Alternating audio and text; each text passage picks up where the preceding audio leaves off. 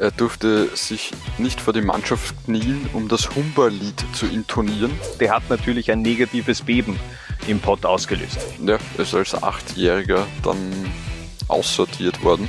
Also das ist eine absolute Vollpfostenaktion.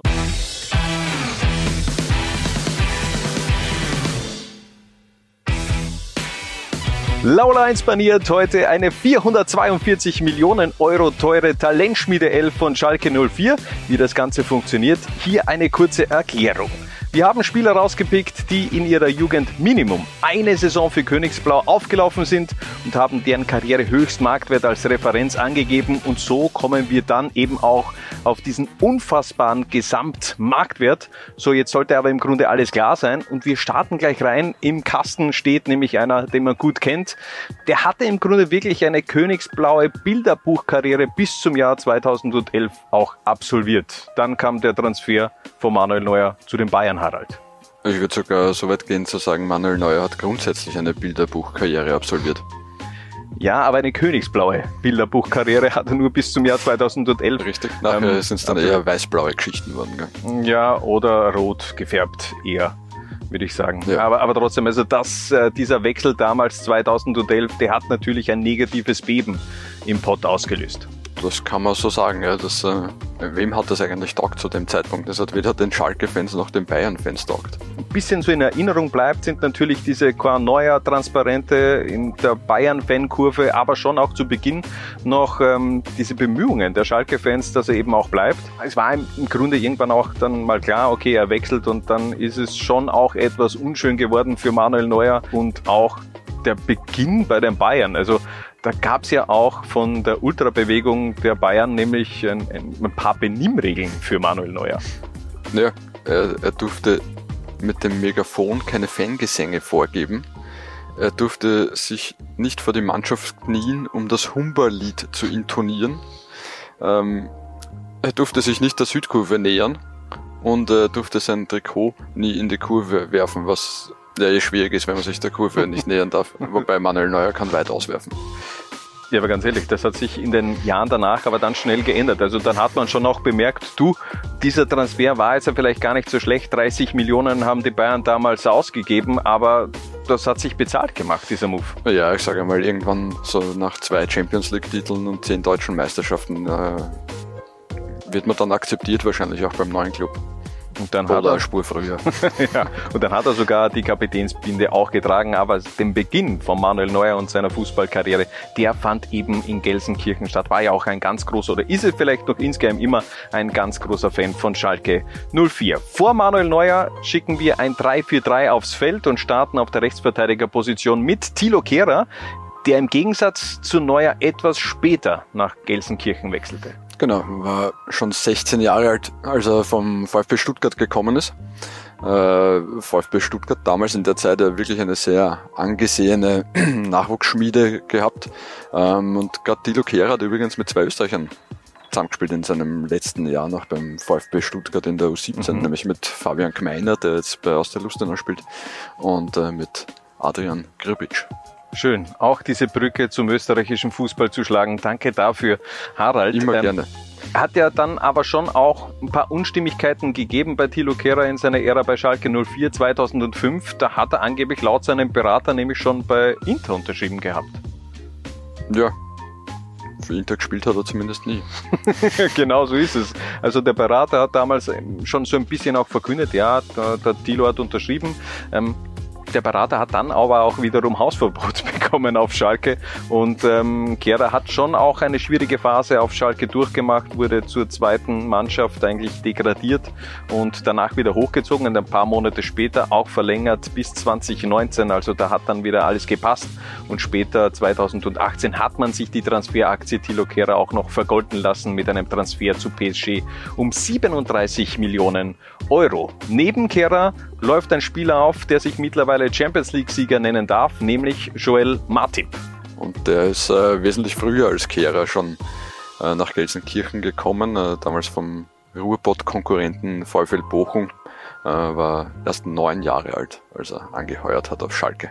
Aber ist dann wirklich lange auch in Gelsenkirchen geblieben. 16 Jahre lang trug er das königsblaue Trikot und äh, reifte neben Benedikt Höberdes, man muss es einfach schon auch sagen, zu einem Weltklasse-Innenverteidiger, spielte mit, äh, mit Schalke Champions League, gewann 2011 den DFB-Pokal und äh, wurde damals auch in den höchsten Tönen vom damaligen Sportvorstand Horst Held gelobt. Der hat damals gesagt, mit seinem Tempo lässt er die Gegner fast wie Hütchen stehen.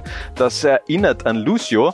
Das hat dann vielleicht auch Jürgen Klopp sich gedacht und hat ihn 2016 zu Liverpool geholt. Mhm.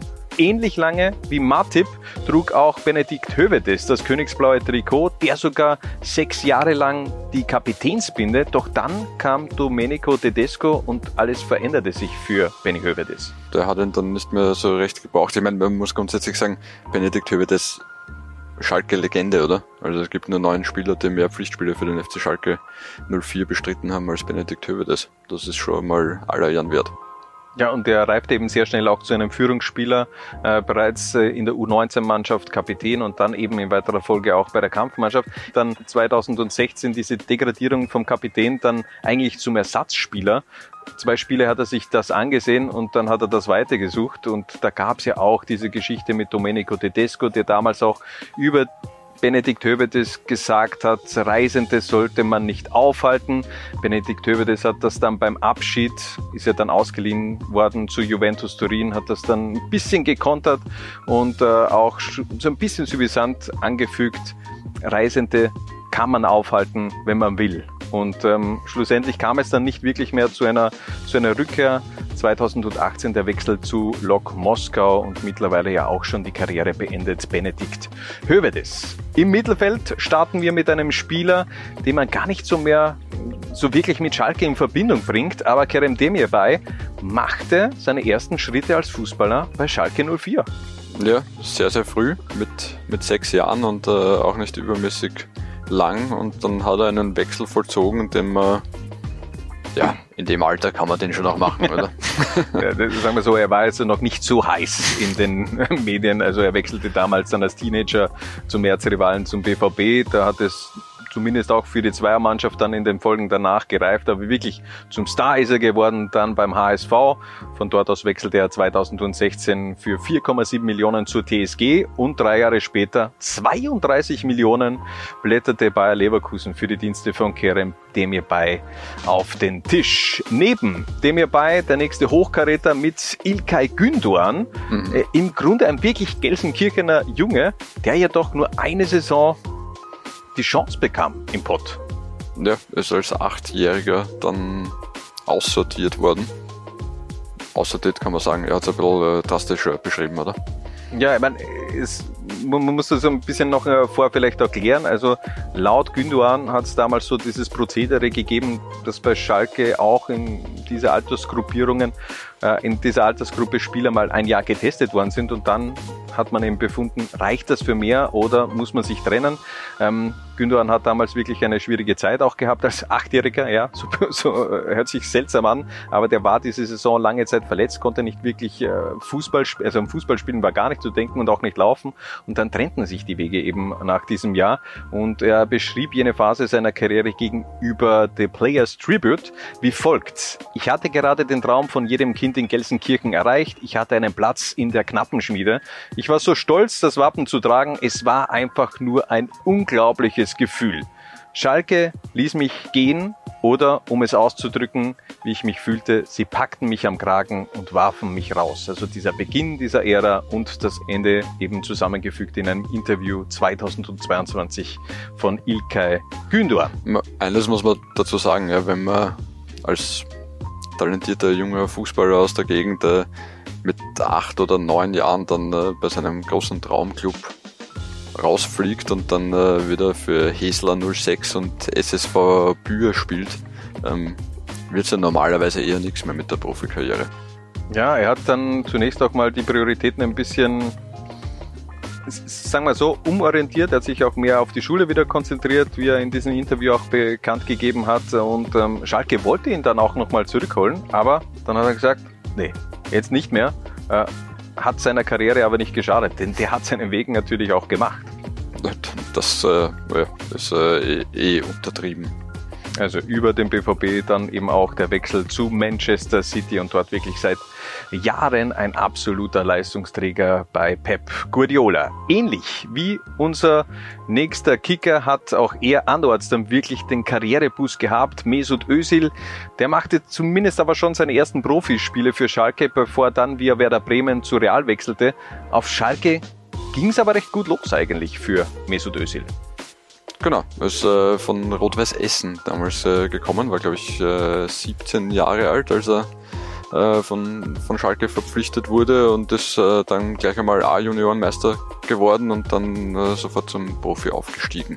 Also ein Jahr in der Jugend absolviert und dann den Profivertrag bekommen. Mesut Özil ein Jahrhunderttalent, kann man schon auch so sagen. Durchaus, ja kam 2008 zur Trennung, drei Jahre im Grunde auf Gelsenkirchen. Es gab Probleme bei der Vertragsverlängerung. Da hat es scheinbar unterschiedliche Ansichten gegeben. Wie so oft auf Schalke. ja, das, das äh, generell, diese Geschichte wiederholt sich sehr oft, dass man einfach keinen guten Abschluss gefunden hat von einigen Spielern dieser Talentschmiede und dem Verein, dass man da wirklich keinen schönen Abschied dann auch äh, dem Spieler geben hat können. Bei Mesut Özil war es natürlich noch etwas anderes. Der war jung, der ähm, wollte, beziehungsweise ein Berater, damals glaube ich, wenn ich mich jetzt nicht täusche, sein Vater, wollte da schon auch ein bisschen gambeln. Andreas Müller, damals Sportdirektor von Schalke 04, wollte dieses Spiel nicht mitspielen und dann ging es ganz schnell. Anfang 2008 der Transfer zu Werder Bremen um 5 Millionen Euro und die die Geschichte, die, der Rest der Geschichte ist ja äh, bekannt über Werder Bremen und die Weltmeisterschaft 2010 dann bei Real Madrid gelandet, Arsenal-Spieler äh, geworden, Weltmeister 2014 und trotzdem, er bleibt ein sehr umstrittener Charakter, Charakter im deutschen Fußball. So, ein weiterer Weltklasse-Spieler komplettiert unser Mittelfeld, nämlich Max Meyer. Ja, neun Jahre Königsblau, trat das Raoul-Erbe der Trikot Nummer 7 an und dann dieser Abschied, da lief wirklich verdammt viel verkehrt wie so oft auf Schalke äh, Vertragsverhandlungen, die, die Berater haben sich ein bisschen was anderes vorgestellt als der Verein. Ähm, und da war dann irgendwie so der Stein des Anstoßes oder das, was äh, medial sehr breit getreten wurde, dass ein Berater äh, Wittmann hat Max Meyer als Weltklasse-Spieler bezeichnet das war er nicht und ist er auch in den Jahren danach nicht wirklich geworden.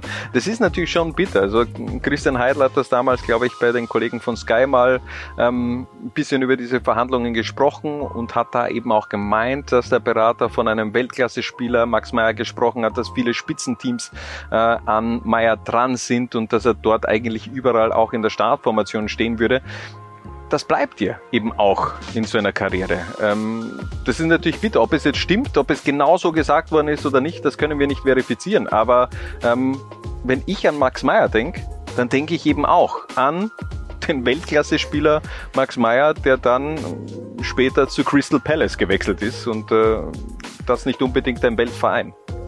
Ich meine, es ist grundsätzlich ein Verein wie, wie Schalke 04, der so groß ist und der so emotionalisiert, äh, da wird dann halt jedes, jedes Wort auf die Goldwaage gelegt, das äh, medial irgendwie vorkommt und äh, Schalke wird medial, ähm, sagen wir mal, sehr durchdringend beleuchtet. ja. Ähm, ja, das macht die ganze Situation natürlich immer wieder schwierig, vor allem wenn dann äh, junge Spieler hochkommen und dann die, die jeweiligen Berater schon irgendwie das große Geld wittern ähm, und der Verein trotzdem irgendwie versucht, versuchen muss, äh, mit dem Geld zu Haus zu halten, das er hat oder halt vielleicht auch nicht hat. Ähm, ja, da, ich glaube, das ist natürlich schon eines der, der Schalker Probleme. Und äh, ein Problem von Max Meyer war auch sein Vater damals, der ähm, Jahre später mit einem Lamborghini durch das Ruhrgebiet gefahren ist, sich dabei aufgenommen hat, äh, das dann auch via Social Media gepostet hat und in die Kamera gesagt hat, mit bezahlten Lambo vom Pleiten Club. Das ist wirklich ein richtiger eine richtige Arschaktion.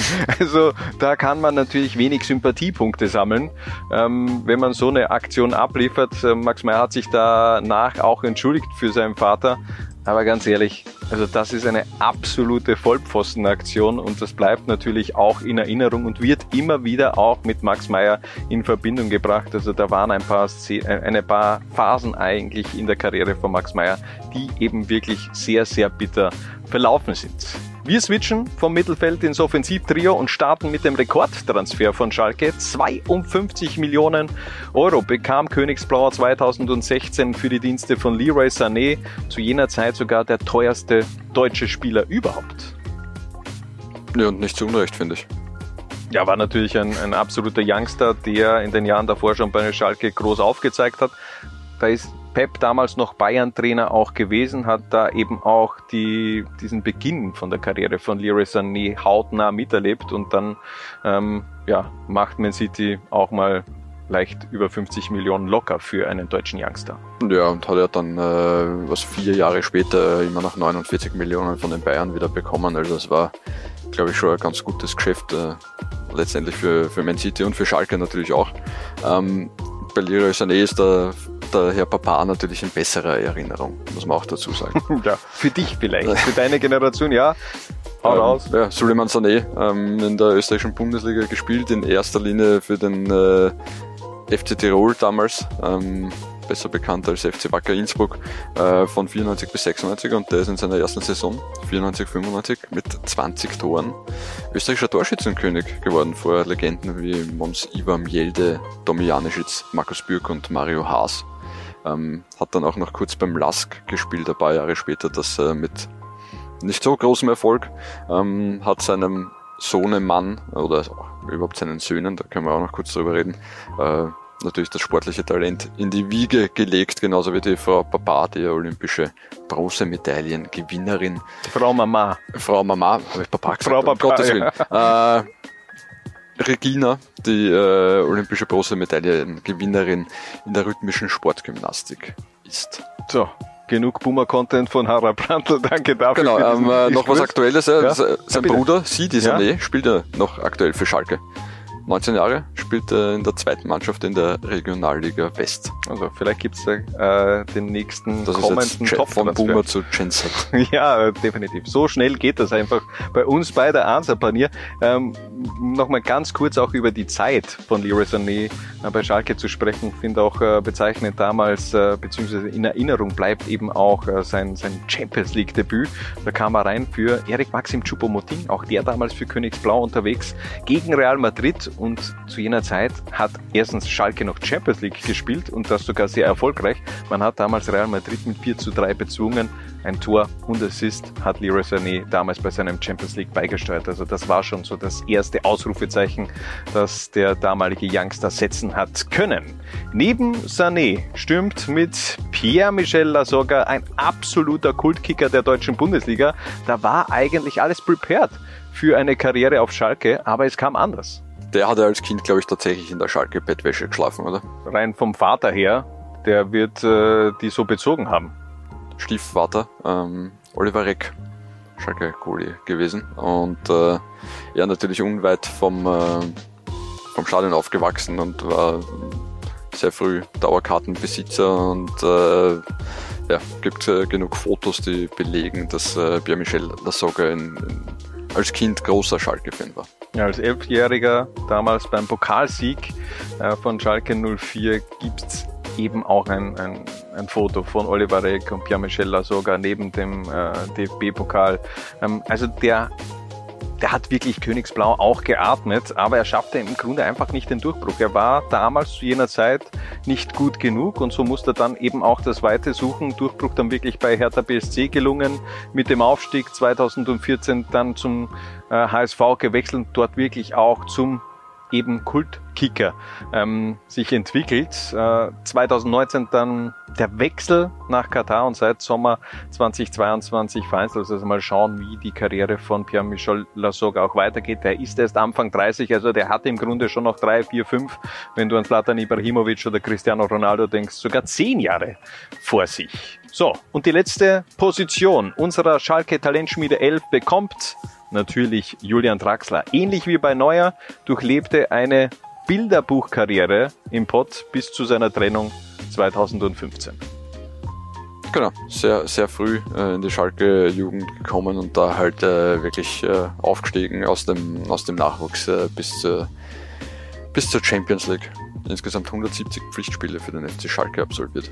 Der war zu jener Zeit so ein bisschen auch, ähm, finde ich schon, der Ersatz von Manuel Neuer als, als Gesicht, als junges Gesicht mhm. äh, dieser Schalke-Mannschaft, ähm, hat äh, 2013 auch sehr medienwirksam seinen Vertrag verlängert, damals äh, inklusive einer, so einer LKW-Aktion. Also Schalke ließ da wirklich LKW-Anhänger mit der Aufschrift Julian Draxler mit Stolz und Leidenschaft bis 2018 durchs Ruhrgebiet fahren. Es kam dann aber anders. 2018, 2018 hat er für zwei andere Vereine schon gespielt gehabt. Ne? Genau, nämlich zwei Jahre später, also 2015, der Wechsel zum VfL Wolfsburg. Und da waren die Fans etwas ähm, irritiert. Das war, so. wie man sagen würde in Deutschland, schon ein dickes Ding. Ja?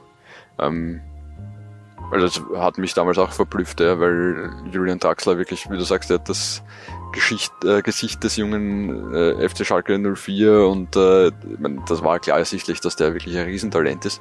Und dann kauft ihn der VfL Wolfsburg um 43 Millionen. Es war Beziehungsweise er geht zum VfL Wolfsburg. Ja. Das war ja das äh, okay. Äh, warum? Ja, dass Wolfsburg die Kohle hat, das ist ja, jetzt äh, nicht überraschend, aber dass man eben als Julian Draxler zu jener Zeit auch zu Wolfsburg geht. Das war definitiv überraschend. Er hat das in der, der Rückschau, in der Retrospektive hat er auch davon gesprochen, dass es eher so ein Brückentransfer war. Also dass er Wolfsburg eher als Plattform nutzen wollte, denn die spielten damals Champions League, sind in der Saison davor Vizemeister geworden, wenn ich jetzt mich nicht täusche, und hat äh, in Wolfsburg einfach ein, ein besseres Sprungbrett gesehen, aber ich meine, ich glaube, der hätte auch woanders hingehen können. Also auch äh, internationale Vereine waren da schon dran. Er hat sich damit meiner Meinung nach nicht unbedingt für, für, sein, für sein Image einen Gefallen getan. Auch wenn ein jeder Spieler natürlich auch selbst entscheiden kann, was er will. Und äh, er hat auch in einem Interview ähm, davon gesprochen, dass die Jahre davor, die letzten, also das letzte Jahr oder letzten eineinhalb Jahre schon sehr schwierig waren, weil er sehr oft auch äh, kritisiert worden ist von den Fans, dass er ausgepfiffen worden ist und dass er irgendwann auch mal entschieden hat, okay, er braucht diesen Cut, er braucht etwas Neues und da ist vielleicht bei Wolfsburg eine etwas ruhigere Umgebung auch um zu wachsen, Definitiv. weil eben die Emotion da nicht so gegeben ist wie auf Schalke. Ähm, zwei Jahre später, nach seinem Wolfsburg-Transfer, ähm, wo er jetzt nicht so abgeliefert hat, wenn man ehrlich ist, dann der große Transfer Anfang 2017 zu PSG. Der war damals, muss man sagen, ein absoluter Top-Transfer vom, vom PSG, denn da war dieses Produkt, würde ich es jetzt sogar bezeichnen, PSG eigentlich schon fast am Ausgehen. Da war, glaube ich, die Zeit vom Slatan vorbei. Äh, Cavani war schon noch dort, aber aber da haben so die ganz großen neuen Top-Transfer gefehlt. Man hat geglaubt, Julian Draxler ist es. Leitet da vielleicht auch eine neue Ära ein, aber ein halbes Jahr später kamen Neymar und Kylian Mbappé und Julian Draxler wurde ganz schnell vergessen. Ja, äh, ein bisschen sch schwer zu beurteilen, hat ihm da ein bisschen die, die der Weitblick vielleicht gefehlt, ja, dass er, er oder seine, vor allem seinen Beratern, dass sie gesehen haben, äh, was da kommen wird in, in Paris und dass es dann vielleicht äh, auch für, für Julian Draxler schwer werden wird. Ähm, oder hat er, und auch das jetzt vielleicht nicht ganz unberechtigt, sich gedacht, äh, es wird schon reichen und ich werde mich da trotzdem durchsetzen. Ja, also es kam dann in den Jahren danach, war er eher ein, sagen wir so, Spieler 13, 14, 15. Ähm, hat sich nicht wirklich durchsetzen können bei PSG, hat sicherlich ein schönes Leben gehabt und auch äh, gut abgecasht, aber mal schauen, wie die weiteren Stationen von Julian Draxler lauten werden. Das ist sie aber, unsere Talentschmiede 11, die in einer Maximalausprägung 442 Millionen Euro Gesamtmarktwert vorweisen kann. Wir sagen danke fürs Reinklicken und bis zum nächsten Mal, wenn es wieder heißt, Laula 1 paniert.